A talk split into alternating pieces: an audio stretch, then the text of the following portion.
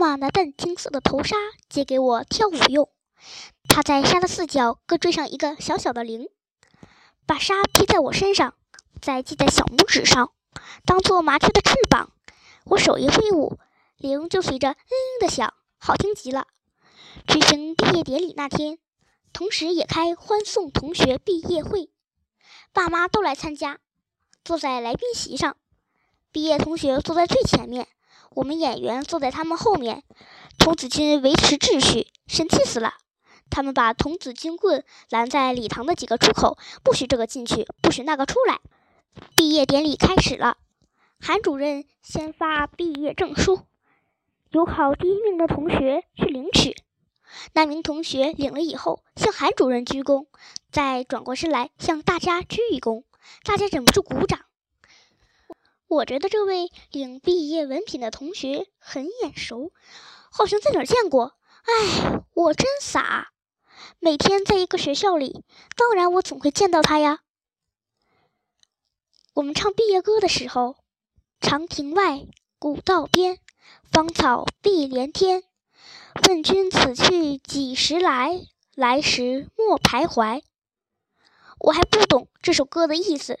但我唱时很想哭，我不喜欢离别。虽然六年级的毕业同学我一个也不认识，轮到我们的麻雀与小孩上场了，我心里特别高兴，又害怕。这是我第一次登台，一场舞跳完就像做梦一样。台下是什么样子，我连一眼都不敢看，就听见嗡嗡的，还夹杂着鼓掌声。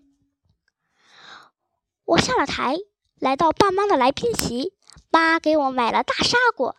玉泉山汽水还有面包，我随便吃喝了，童子军也管不了喽。我并不愿意老老实实的坐在爸妈身边，便站起来左看右看的，也是为了让别人看到，也是我刚才表演的小麻雀。忽然有一个影子，是他，果然是他，我不知怎么的，一下子蹲了下去。我的脸好热，不知发生了什么事情。我低头想着，他怎么也来了？是不是来看我？在青草丛那儿，我跟他讲过我要看游艺会的事了吗？如果他不是来看我，又是来看谁的呢？妈踢了我一脚，说：“起来呀，你你在找什么？”我站起来，挨着妈坐，轻轻的吃沙果，眼睛竟不往那边看。妈笑笑说：“你不是你不是说今天是特别日子，童子军不管吃零食的事吗？怎么还这么害怕？谁说怕？”我把身子扭正过来，这个沙果是很难吃完的，因为我的牙。我吃着沙果，看台上，我想起来了，让我想起来了，他的弟弟一定是他考第一名的弟弟，在我们学校，就是领毕业证书的那个。我差点喊出来，幸亏沙果堵在腿上，我只能从嘴里哼了一声。有一会很快就闭幕了，我们很舍不得的离开学校，回家来，我还讲有一会的事，说了又说，说了又说，好像这一天的快乐永远也忘不了。爸很高兴，说我这次期考竟然考进了十名以内，要买点东西鼓励我。爸说继续努力啊，一年年的进步上去，到毕业的时候要上那个领第一名的同学。想一想，那位同学的爸爸坐在来宾席上，多么高兴啊！他没有爸爸，我忽然这样喊出来，自己也惊奇了。他准是我所认为那个人的弟弟吗？幸亏爸爸没有再问下去，但是却又引起我上另一个地方的念头。晚饭吃过了，天还不太晚，我溜出了家门。外面乘凉的人很多，他们一堆一堆的说话，没有人注意我。草长得更茂盛了，我扒开它要用点力气呢，很暗。在这里，墙角还有一个油布包裹，上面压了两块石头。